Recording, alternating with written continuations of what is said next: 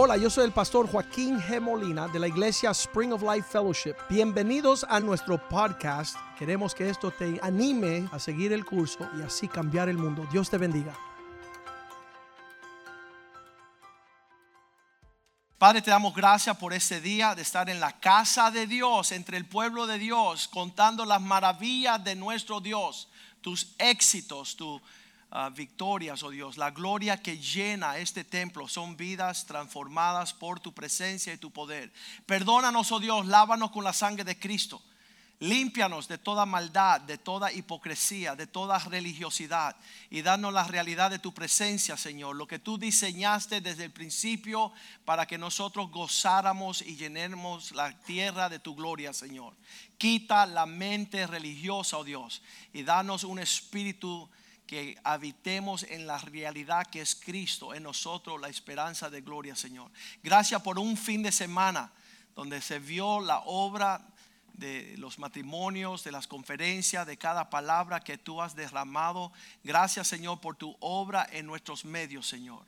Que nosotros seamos una, una tierra que tú labras, Señor, y, y tú preparas para llenar la tierra de tu gloria, Señor. Bendice tu palabra y que no retorne vacía, que sea una lámpara a nuestros pies, buena semilla sembrada en un buen corazón.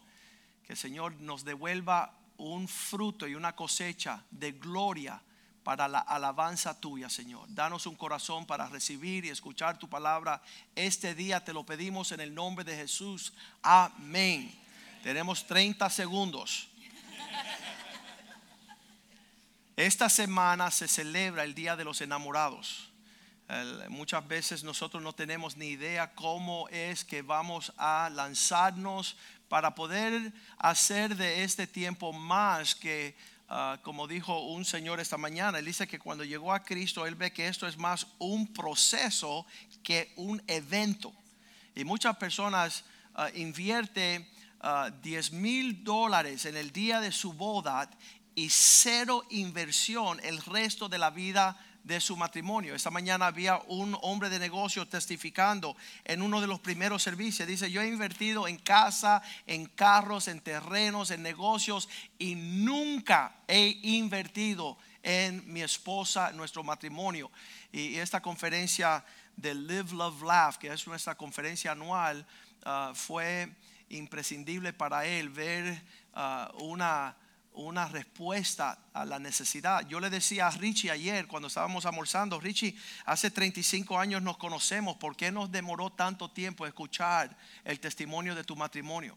¿Por qué nunca fue el contexto para poder levantarlo como un ejemplo al cuerpo de Cristo?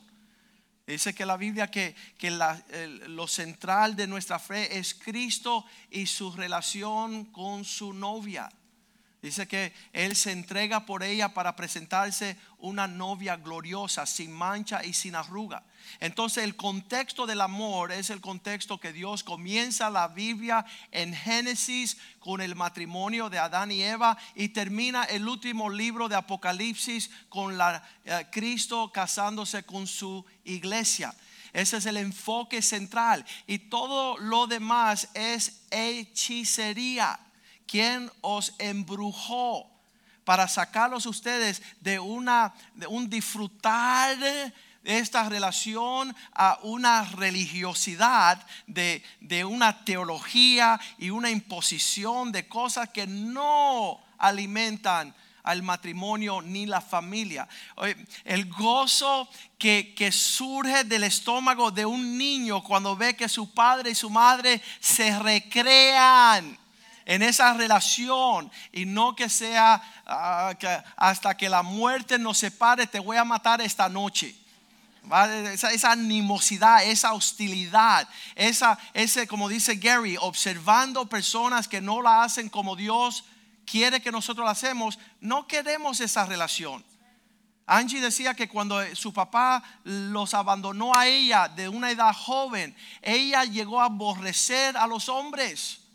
Y entonces esa relación es clave para nuestra prosperidad en una fe genuina, una fe ah, sencilla, una fe que, que expresa el deseo. Mis hijos por mucho tiempo quieren disfrutar lo que ellos ven en casa. Están locos por casarse con una mujer que sonríe. Porque qué horrible sería vivir en una vida, en una casa grande con una mujer rencillosa. Cricket. No hay ni amén porque no se atreven. Qué horrible vivir en una casa grande con una amargada. Wow. ¿Sabes por qué? Porque el gozo del Señor nuestra fuerza es. Y en su presencia hay plenitud de gozo. Entonces una mujer que no sabe ser una esposa y qué triste. Yo, mi deseo es un día poner todas esas mujeres cincuentonas que no han podido disfrutar de un matrimonio y que nos hablen a las jóvenes. No ser rebeldes, no hacer las cosas mal hechas. Poder levantar bandera, decir, no hay necesidad en vivir torcidamente en cuanto a estos asuntos. Día de los enamorados para celebrar lo que es una expresión de placer y disfrute. El mundo no lo sabe hacer. El mundo no tiene las herramientas para poder moverse en el propósito de Dios, sino que ellos sensualmente andan en lascivia.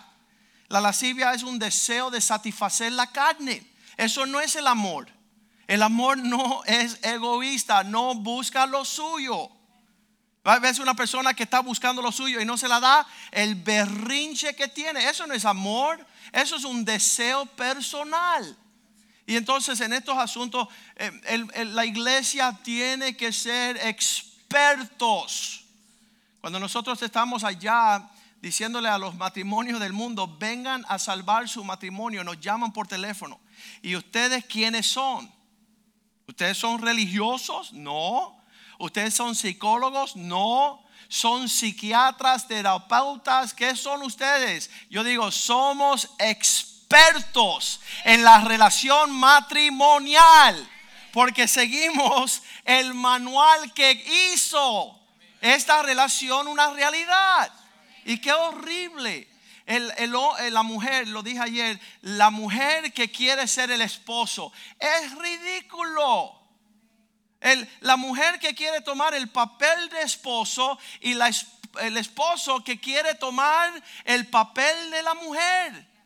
Qué horrenda tragedia para para la humanidad. Entonces Dios quiere darnos todas las herramientas para ser exitosos.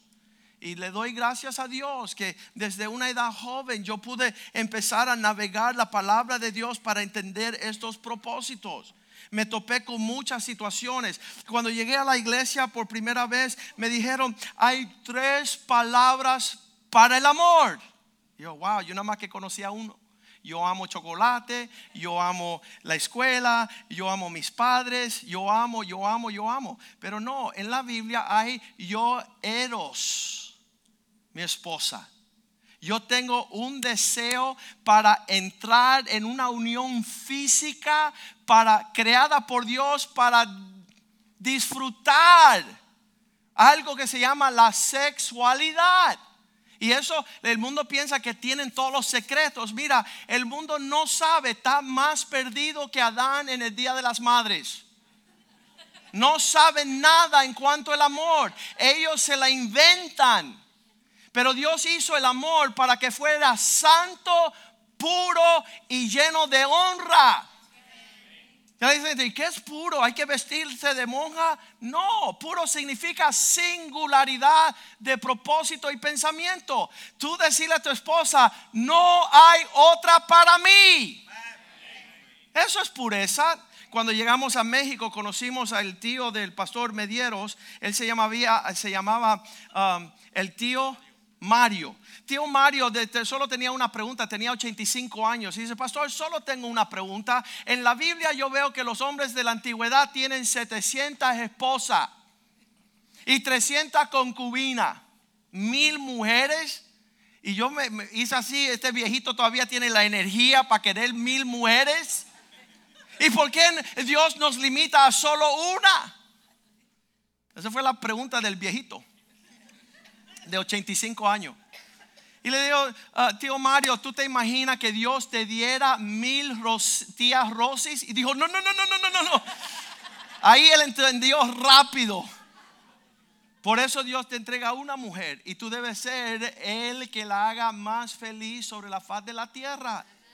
Él recibió una revelación que Dios le había dado a él todas las facultades para hacer de la tía Rosy feliz.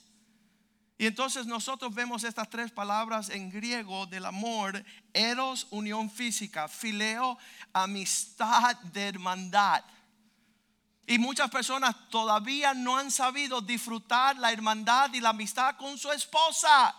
Se busca una amiga en Facebook, una amiga en el trabajo, una amiga en la azotea, una, una amiga eh, eh, entre, entre multitudes. Pero Dios te dio una mujer para que tú pudiese cultivar una amistad.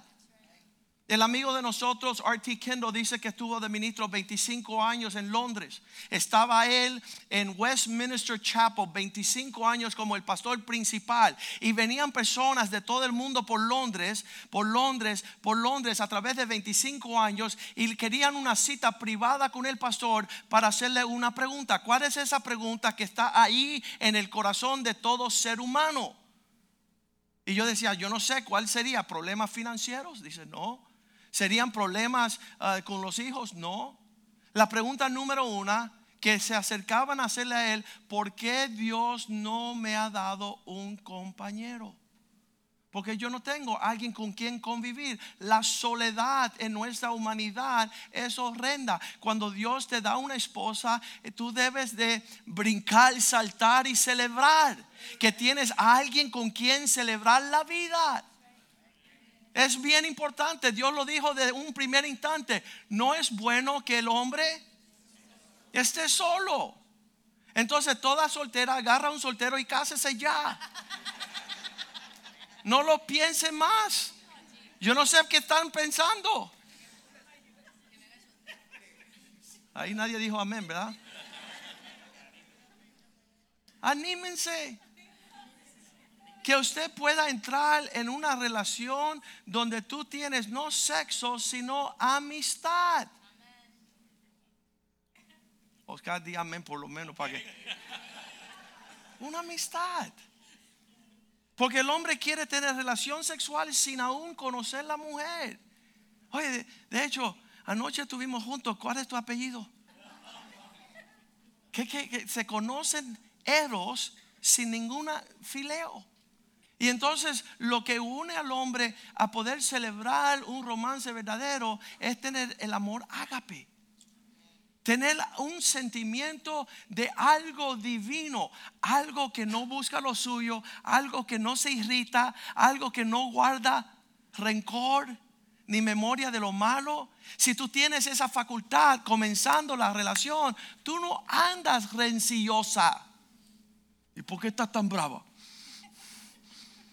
Porque no tengo el amor de Dios. Porque no he cultivado algo que pueda compartir con otra persona. Porque no es un compañerismo de amistad ni una relación física que te tenga aguantando la mano y besando los labios. Sino es algo más allá y esa es la verdadera comunión. El que no tiene eso, no importa si tiene una unión eros, es vacío. Nada vale. No tiene propósito. Entonces yo entendí eso porque yo llegué a los caminos del Señor en la universidad y yo estaba acostumbrado de hacerlo al revés. Primero era eros, era todo lo físico, no era nada espiritual, cero. Y menos amistad, porque el que busca lo suyo es un egoísta, un prepotente, no quiere amistad, quiere saquear a su compañera. Ahí lo vemos en esta porción de las escrituras, más claro que nunca, segunda de Samuel 13, versículo 12. Usted conoce la historia de Amnón y Tamar. Estos jóvenes son atraídos el uno hacia el otro, se quieren, están viéndose y ella les responde a él en una ocasión, como, como que no se daba la situación. Él dice, yo voy a moverme, yo me voy a mover en un sentimiento humano y la voy a atraer con una trampa le voy a pedir al rey que le haga a ella traerme un ajiaco. Y cuando ella entra a darle el, el ofrecimiento de una comida a él, él la toma a la fuerza y quiere empezar a imponer un sentimiento infernalmente perverso. Quiero que te acueste conmigo, quiero satisfacer mi placer lascivioso de lujuria, como si fuera ella un trapo. Y ella le responde, no, hermano mío, no me hagas esta tragedia, esta muestra de violencia, está saliéndote del orden de Dios. No tengamos una relación en base a lo físico, porque no se debe hacer así en Israel. Ella le dice, esto no es el orden de Dios. ¿Por qué tú me quieres besar? ¿Por qué tú me quieres tocar? Tú no tienes permiso. Tú no tienes autoridad. Tú no estás andando dignamente honrándome. Eh, me encantó esta, esta mañana. Tete me está diciendo que le tuve una cachetada a Pedro cuando primero lo conoció, ¿no? ¿Qué haces tú? Ella tenía 12, él tenía 14. Y estoy diciendo, hey, estás comenzando mal, mister. ¿Qué tú estás haciendo? No es que tengo estos sentimientos. Controla esos sentimientos, mister. Eso no es de Dios. Ese no es el orden que Dios. No debe de proceder nuestra relación en base de tu necesidad sexual. Perverso. ¿Qué tú le vienes a ofrecer? ¿Cómo tú vienes a derramar tu vida? ¿Cómo tú quieres sustentar y guardar y proveer largo término por esa relación? ¿Tú llegas por tu necesidad? ¿O tú llegas a abarcar como Boaz que le dice a Ruth, ven a descansar, ven a reposar, que yo tengo en mi corazón, cuídate de por vida? Eso es diferente. Eso es una, eso es una muestra diferente de lo que nosotros conocemos. No se debe hacer así en Israel. No hagas algo tan vil no te comportas tan vulgarmente. Tú estás tratando esta situación fuera de la honra que necesita. Te estás yendo de los linderos preparados por el Señor. Muchas personas no saben por qué celebran el 14 de febrero. El 14 de febrero se celebra como el día del romance porque los científicos llevaron unas bocinas a la jungla y empezaron a escuchar y grabar los sonidos de las bestias y se escuchaba, ajá, ajá, y por allá, ajá, ajá. Y se estaban atrayendo las, todas las, las, ¿cómo se dicen? Las mariposas, los sapos, las zapas, los monas, los monos. Todo se estaba atrayendo. Había tanta actividad. El día del año, febrero 14. Los animales que se portaban mal decían, ajá, ajá. Y la esposa decía, ah, ah, ah, ah. Hoy no hay para ti, desgraciado. No haga las cosas tan vil. No tenga un comportamiento tan torcido.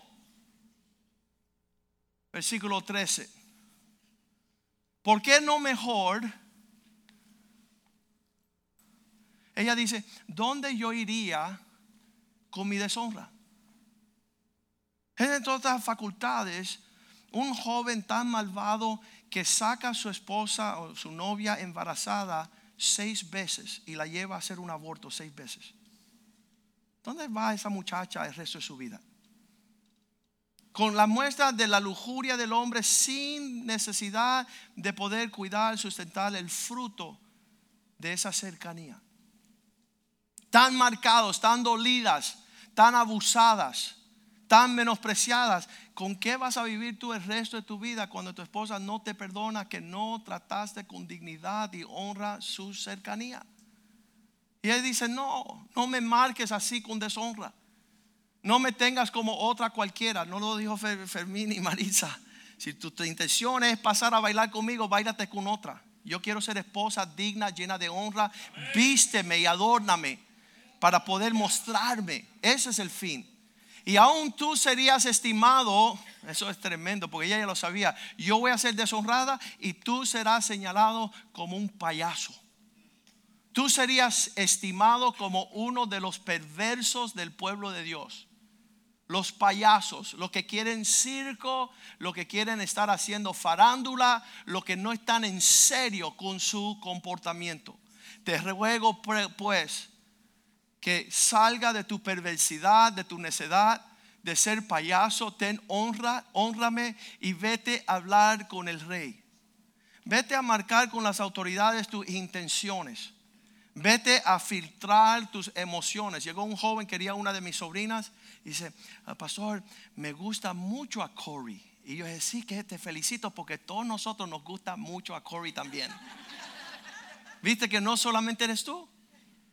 Sí, pero yo quiero, esto, eso fue una locura. Yo quiero, pastor, que tú me disipules. Qué, qué lindo suena eso, ¿verdad? Él no quería saber nada. Él quería que, prepararse estar con mi sobrina. Le digo, mira, vamos a esperar 12 meses para que se te quite lo de lo estúpido. En un año voy a volver a hablar contigo a ver cuáles son tus intenciones. ¿Sabes? Más nunca lo vi. Nunca más se apareció. Se fue para el norte. ¿Sabe Dios qué torbellino anda él?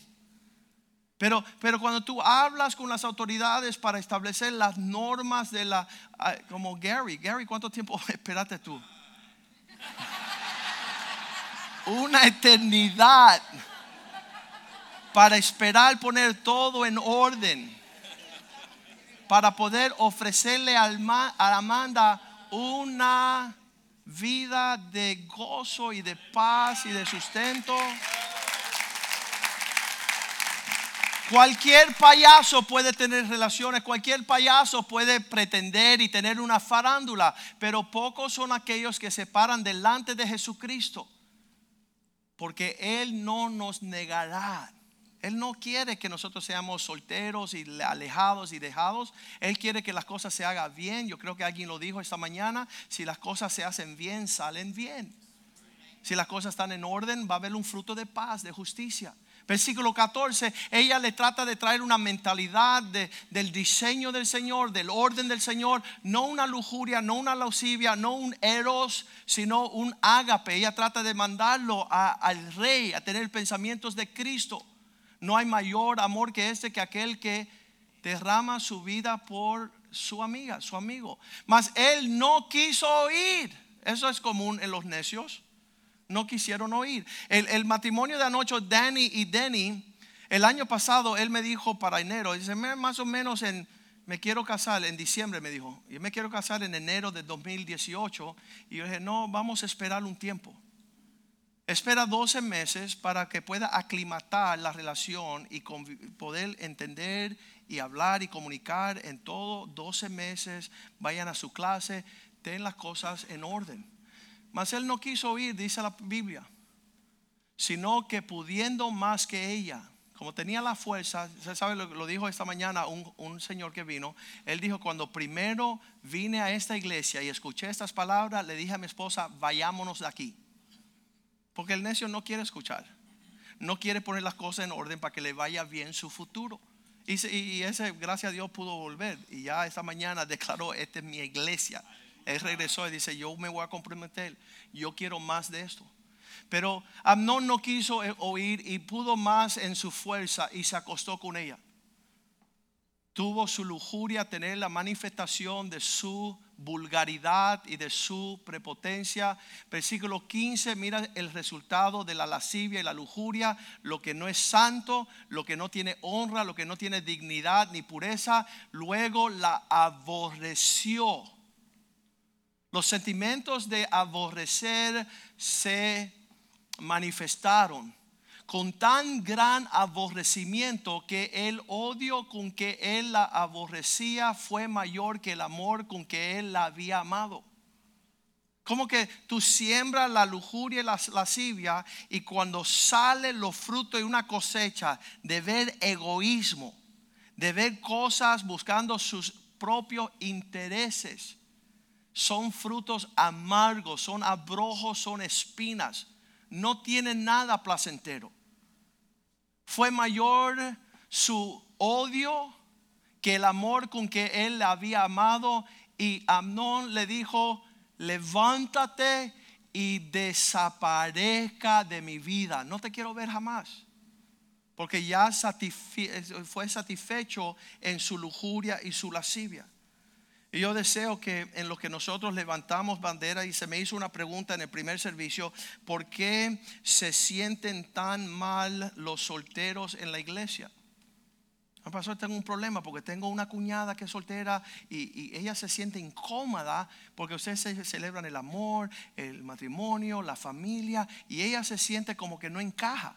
Y yo digo, mira, es importante que las solteras y los solteros levanten bandera porque Cristo fue soltero y promovió la familia y el matrimonio.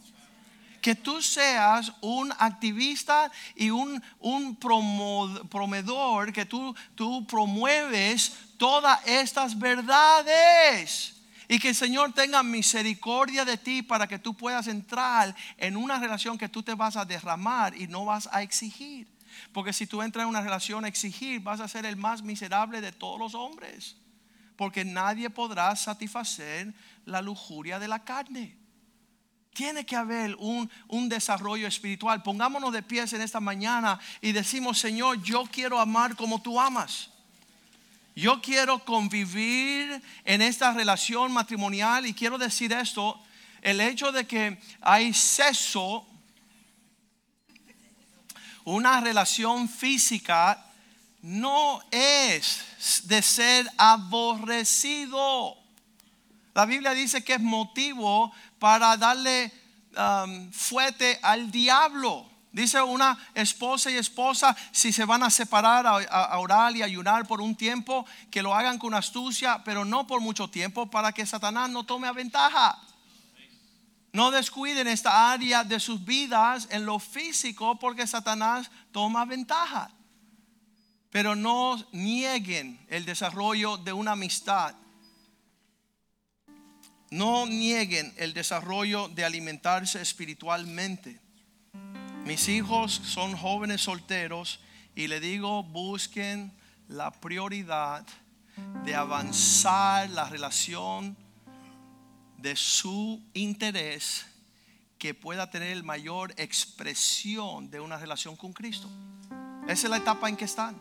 Cuando yo empecé a salir con Iver, éramos jóvenes, yo quería que ella sobresaliera en el coro de la iglesia, que ella se portara bien con sus padres, que ella sobresalía en el grupo de jóvenes, que ella se siguiera viendo tan linda como que cuanto antes yo llegué, que tuviera una expresión de, um, en inglés se dice blossom,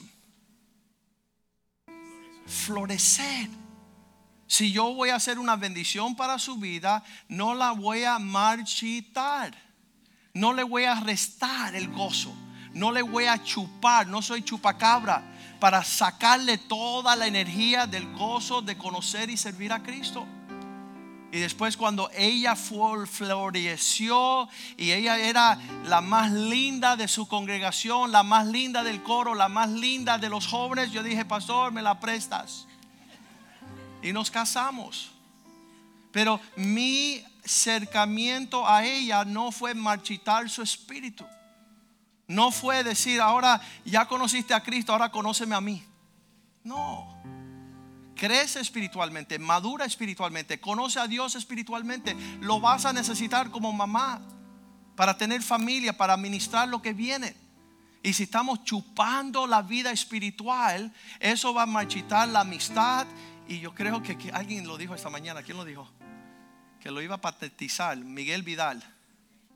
Dice, si no hay una cercanía espiritual, no vas a disfrutar un amor fileo y nunca vas a ver eros. Vas a destruir tu intimidad con tu cónyuge. Porque las cosas están torcidas. Padre, te damos gracias, oh Dios, por tu palabra. Gracias por la sabiduría que está allí. Gracias que tú deseas que nosotros prosperemos y que seamos una bendición para la familia, para la iglesia, para la comunidad, para las naciones.